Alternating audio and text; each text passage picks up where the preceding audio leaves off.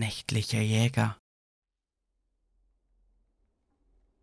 Vor etwa vier Stunden verschwand das leuchtende Antlitz der Sonne und vor ungefähr drei Stunden war der Tag vollständig der finstere Nacht gewichen. Ich konnte nicht behaupten, dass ich es mochte, auf Ansitz zu gehen. Wie hätte ich mich auch jemals dafür begeistern können? Es war langweilig, ungemütlich und noch dazu scheiße kalt. Wenn ich so darüber nachdachte, konnte ich keinerlei Erklärung dafür finden, weshalb ich mich mit 14 dazu entschieden hatte, den Jagdschein zu machen. Ich wollte wahrscheinlich nur meinen Vater beeindrucken, der selbst seit Jahren Jäger war. Er sagte immer wieder zu mir, dass ich anfangen sollte, mich wie ein Erwachsener zu benehmen. Anscheinend wollte ich es ihm einfach nur beweisen, ihm zeigen, dass ich sehr wohl imstande dazu war, mich wie ein Erwachsener zu benehmen, Verantwortung zu übernehmen, etwas mal wirklich durchzuziehen. Der Jagdschein wurde unter anderem das grüne Abitur genannt und wenn ich dieses erst einmal in der Tasche hatte, würde ihn das mit Sicherheit überzeugen. Ich war damals der Jüngste im Kurs. Alle anderen waren deutlich älter als ich, einige sogar schon über 60. Jeder einzelne von ihnen war freundlich, keine Frage, aber dennoch fühlte ich mich bereits zu diesem Zeitpunkt irgendwie fehl am Platz. Was die Theorie betraf, so war ich nicht immer ganz bei der Sache. Die Kursleiter waren wirklich ein schläfernde Volltrottel, aber ich entwickelte ungeahnte Qualitäten, was den Umgang mit Schusswaffen betraf. Die Prüfung bestand ich nur knapp, aber das spielte für mich überhaupt keine Rolle, denn wichtig war nur, dass ich es meinem Vater gezeigt hatte. Er war so stolz auf mich und ich war einfach nur glücklich, seine Anerkennung erhalten zu haben. Ich war mir nicht im Klaren darüber, dass dies erst der Anfang sein würde, denn er wollte sogleich, dass ich von meinem neu erworbenen Dokument Gebrauch machte. Mein erstes Tier war ein junges Reh, welches gerade erst seine typischen weißen Flecken verloren hatte. Meiner Schwester gefiel das gar nicht. Ihr tat jedes getötete Tier schrecklich leid, solange es sich dabei nicht um ein Insekt oder eine Spinne handelte. Vater hingegen war unglaublich stolz auf mich, wie er es selten zuvor gewesen war. Ich selber war mir dessen, was geschehen war, noch gar nicht so richtig bewusst. Alles, was ich getan hatte, war durch das Zielfernrohr meines Gewehrs zu gucken ich visierte den Brustbereich des Tieres an, und als ich den Finger langsam krümmte, ertönte plötzlich ein lauter Knall, während mich beinahe zeitgleich der Rückstoß wie ein harter Faustschlag an der Schulter traf. Während mein Körper mit Adrenalin geflutet wurde, begann mein Vater, der bei dem ganzen Spektakel direkt neben mir gesessen hatte, zu jubeln und mir auf den Rücken zu klopfen. Das Reh stand etwa 170 Meter von mir entfernt.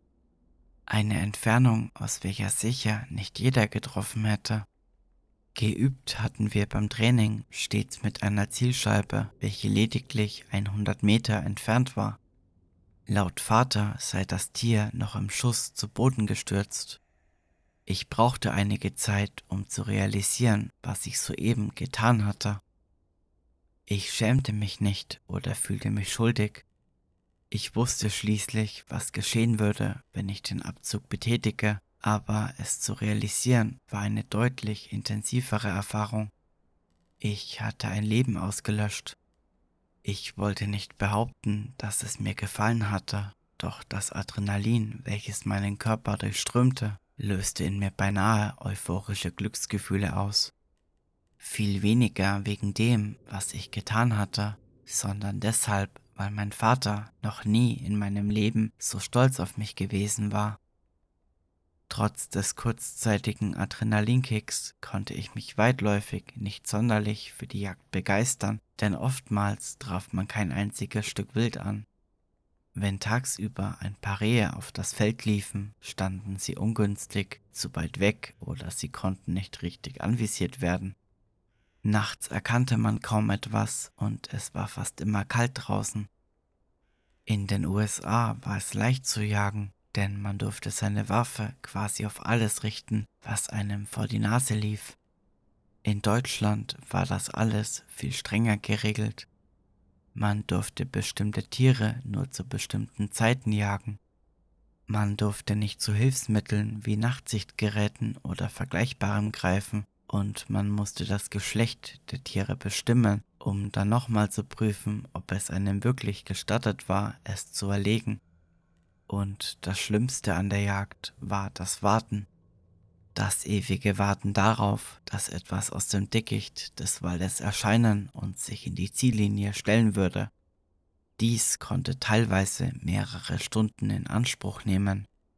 Nach einiger Zeit war einem so kalt, dass man am liebsten den ganzen Hochsitz anzünden würde, nur um ein wärmendes Feuer zu haben.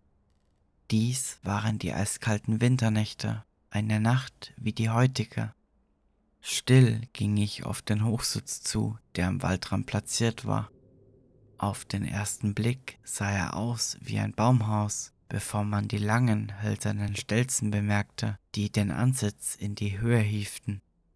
Auf leisen Sohlen stieg ich die metallene Leiter hinauf und setzte mich auf den kleinen, im Hochsitz angebrachten Hocker. Ich stellte die Waffe ab und lehnte den Lauf gegen eines der Klappfenster, von denen ich nun eines nach dem anderen zu öffnen begann. Die unendlichen Weiten der Nacht, die lediglich von einem seichten Mondlicht erhellt wurden, offenbarten sich mir. Jetzt, wo ich endlich an meinem Platz saß, holte ich mein Handy hervor und öffnete eine App. Ich hatte gewiss nicht vorgehabt, jetzt ein Spiel zu spielen.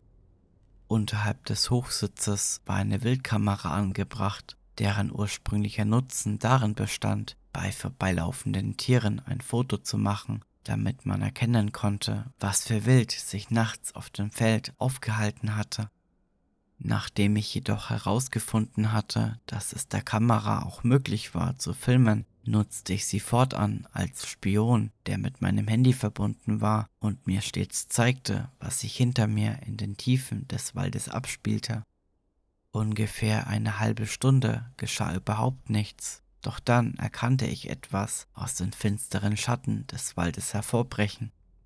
Ein prächtiges Geweih erschien hinter einigen Bäumen und wenige Sekunden darauf erschien ein durch und durch imposanter Hirsch aus dem Geäst des Waldes. Der überwältigende Anblick, es war meine erste Begegnung mit einem Hirsch beim Ansitz, war jedoch nur von kurzer Dauer, da das Tier etwa zwei Minuten später wieder im Unterholz verschwand. Solch ein großes Tier in seiner Nähe zu wissen, flößte einem durchaus Respekt ein. Wieder wartete ich, dieses Mal sogar eine ganze Stunde. Als ich kurz davor war, den Kopf zu senken, um ein bisschen zu schlafen, ertönte ein mager schütterndes Röhren aus der Dunkelheit. Erschrocken sah ich auf und hielt meinen Kopf aus einem der Fenster. Es war nichts zu sehen, bis auf die absolute Finsternis, welche draußen herrschte. Ein Blick auf mein Handy verschaffte mir jedoch ein deutlicheres Bild von dem, was geschehen war. Keine fünf Meter von der Kamera entfernt starrten mich die weit aufgerissenen Augen des toten Hirschs an. Wölfe, schoss es mir durch den Kopf. Es mussten Wölfe sein, immerhin wurden sie in letzter Zeit öfter in der Gegend gesichtet. Mein Vater sagte vor kurzem zu mir, dass sie sich langsam wieder ihre früheren Jagdgebiete zurückerobern würden.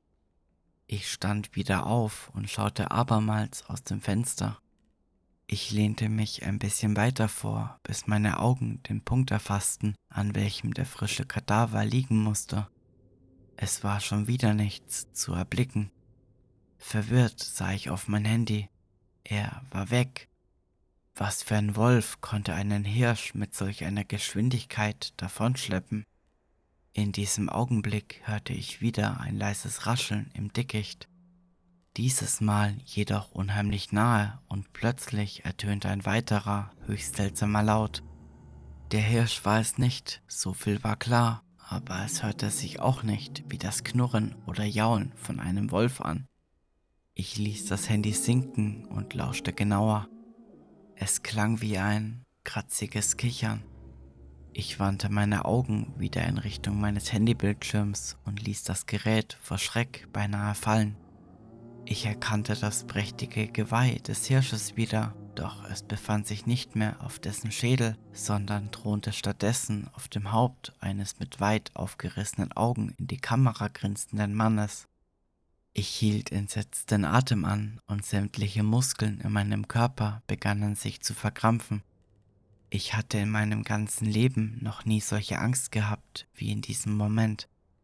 Die Kälte, die bisher geherrscht hatte, begann sich drastisch zu intensivieren und ich hatte das Gefühl, dass das Blut in meinen Adern gefror. Die starr auf die Linse der Kamera gerichteten Augen und dazu dieses wahnsinnige Grinsen auf den Lippen des fremden Mannes gingen mir durch Mark und Bein.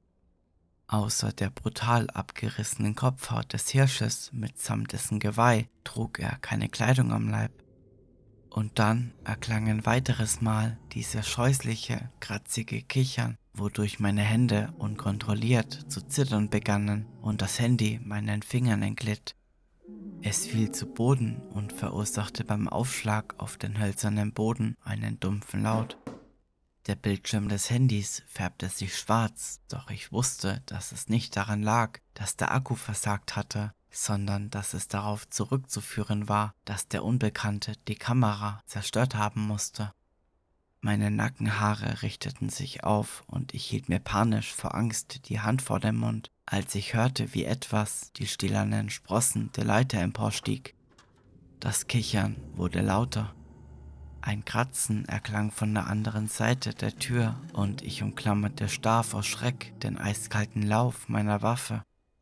Nach einigen Minuten wurde das Kichern leiser und verstummte schon bald vollständig, doch ich wusste, dass dieser Mann noch immer da draußen war und auf mich lauerte. Der Jäger wurde zum Gejagten.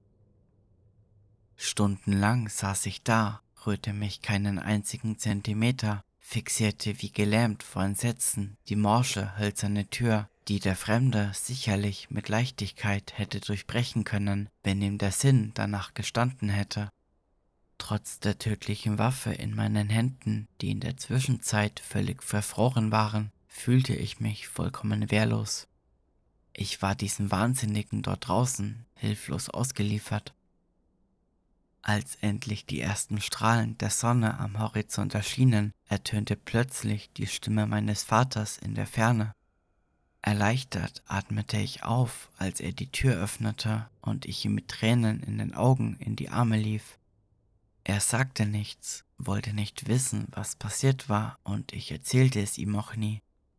Alles, was er wusste, war, dass ich furchtbare Angst gehabt haben musste, und er legte schweigend seine Arme um mich. In diesem Moment wurde mir klar, dass es nicht darauf ankam, ob er mich als erwachsen genug betrachtete oder stolz auf mich war, sondern darauf, dass er für mich da war, wenn ich einen Vater brauchte, der mir Trost spendete. Dass er einfach da war und mich in seinen schützenden Armen hielt. Mir wurde jedoch noch etwas klar, das mich im höchsten Maße beunruhigte. Ich war starr vor Angst, unfähig mich zu bewegen und das, obwohl der Mann jederzeit durch die Tür hätte stürmen und mich attackieren können. Schießen war immer das, was ich am besten konnte, doch mir wurde bewusst, dass ich bisher immer nur das Ziel traf, wenn es darum ging, meinen Vater stolz zu machen. In einer Situation, in welcher mein Leben von einem solchen Schuss hätte abhängen können, war ich unfähig dazu, den Abzug zu betätigen. Es war meine letzte Jagd.